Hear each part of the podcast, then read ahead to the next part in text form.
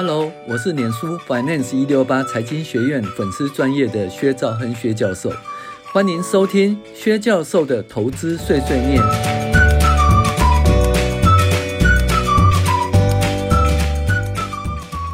各位网友，大家好，我是薛兆亨薛教授。我们今天来讨论哈这个财务分析，呃，十二招第五招哦，财务结构指标分析哈。那今天应该是第三次讲这个第五招。那我们开始来从课文来讲哈，林娘，中钢民国呃八十九年的负债比例为三十六百分之三十六，一直降到民国九十六年的二十一趴，所以中钢的负债很少，也不怕利率调升哦，利率升息的危机。教授林娘，你有没有注意到？中高民国八十九年的自有资本为六十四，负债比例为三十六，加起来刚好一百。民国九十六年的自有资本率为七十九，负债比例是二十一，加起来也是百分之一百。林娘，我知道啊，因为资产等于负债加股东权益，所以当资产是一百的时候，负债是二十一，股东权益就是七十九，那两者互为导数。教授。林娘，如果是升息的时候，高负债比率的公司，其利息会增加，对公司会不利，对不对？林娘说：“对呀、”教授又说：“那如果央行降息，对高负债比率的公司就一定有利哦。”林娘说：“对呀、”教授，可是猎豹在大幅升息时呢，叫大家要避开高负债股。当 FED 大幅降息时，由于流动性危机的发生，也叫大家要避开负债股。诶，奇怪啦，升息的时候要避开高负债股，降息的时候也要避开高负债股。林良说：“这、这、这、这我不知道啊。”教授，那是因为公司欠钱，不只要还利息，还要还本金。所以，当公司利率提高的时候，公司利息支出增加，提高公司的负担。可是，像金融危机的时候，利息大幅降低，那由于市场上资金匮乏，银行之间都不愿意互互相拆借资金，同时为了怕存户挤兑，也怕倒账。银行反而不愿意借钱给那些公司，而那些已经到期的周转金借款也就不再续借，这就所谓抽银根呐。那这就我们曾经讨论过，银行抽银根便会使财务结构不佳的公司倒闭。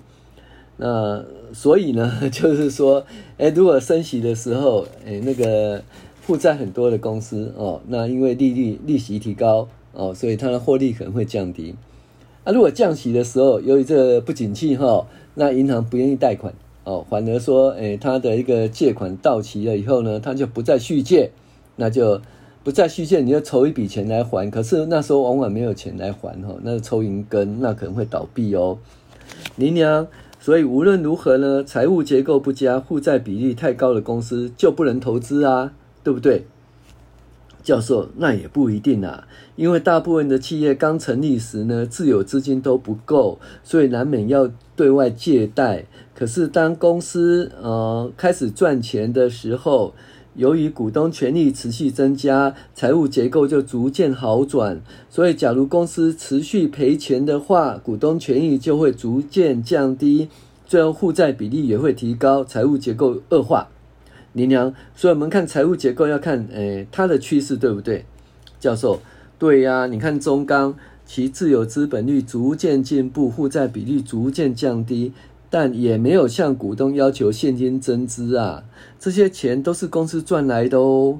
虽然它在第二季时会花股利，使负债比率提高，但是到了年底，由于持续赚钱，这些负债比率都会降下来，使得财务结构回到先前的水准。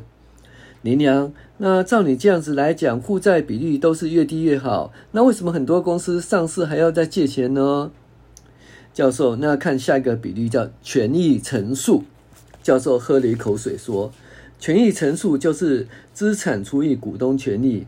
那股东权益乘数是一，就是一块钱的股东权益创造一块钱的资产，也就是说，都不是借钱来的，都自有资金来的哦。”那当权益乘数大于一的时候，假设是一点五，就是一块钱的股东权益创造一点五元的资产，也就是说有零点五元的资产呢是向外举借的，然后一块钱呢是股东权利支应的。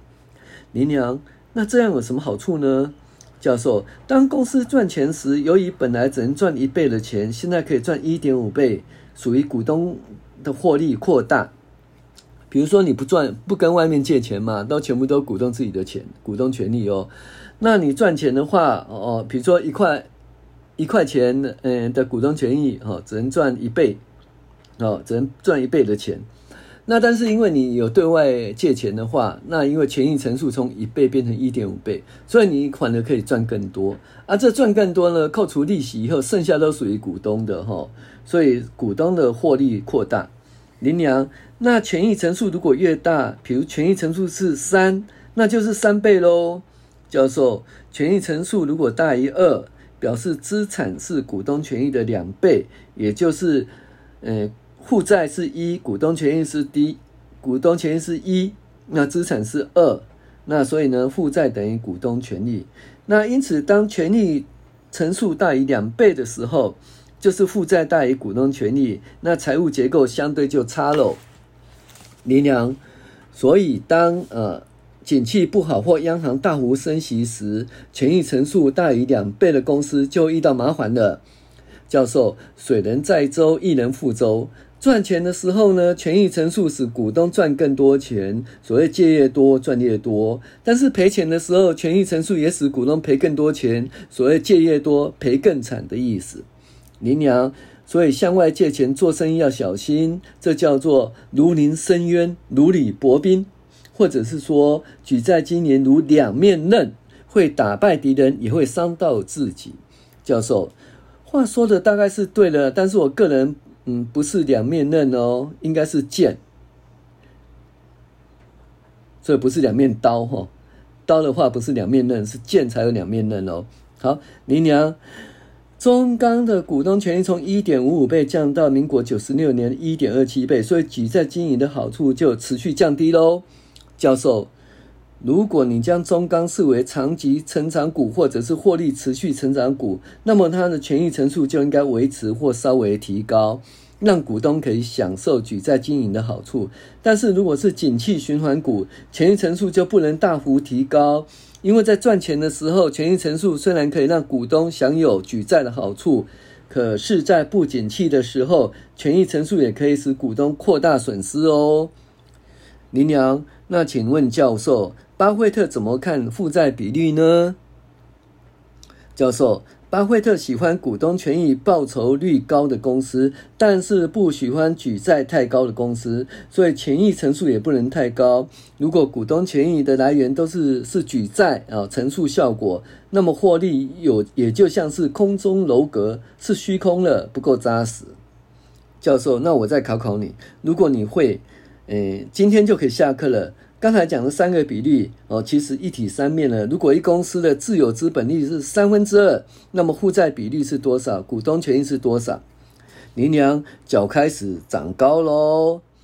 自有资本比例是三分之二，就是资产是三，负债是一，股东权益是二，所以负债比率呢就是一比三，就三分之一，权益乘数就是三比二，就是一点五倍。教授很好，你的鼻子没有变长，那我们就可以做个总结。以后我们来下课。一、股东权益就是自有资本，股东权益与负债所占的比重。那财务结构家啊，财务结构就是自有资本、股东权益、负债所占的比重。财务结构家表示自有资本的比重较高，较能够熬过不景气的侵袭，财务风险较低。二、自有资本比例要多少才加？要看每个行业的状况，而且自有资本比例小于五十，表示大部分的钱都是向外举债的，难免有赚的都是自己的，赔的都是赔银行的嫌疑。那经营者也比较容易进行大的投资或冒险，相对的使风险升高。这个就所谓代理理论哈，因为钱不是自己的了哈，那就比较敢冲了。那就是风险暴露会比较高。三、财务结构佳可以使公司的财务风险降低，但也会使其无法享受举债经营的利益。所以，是否要举债经营，就有如两面刃，必须审慎为之。四、自有资本比率、负债比率、权益乘数是三位一体的，只要知道其中一个数值，就可以求出另外两个数值。五、自有资本会随着公司的获利状况的改善或恶化。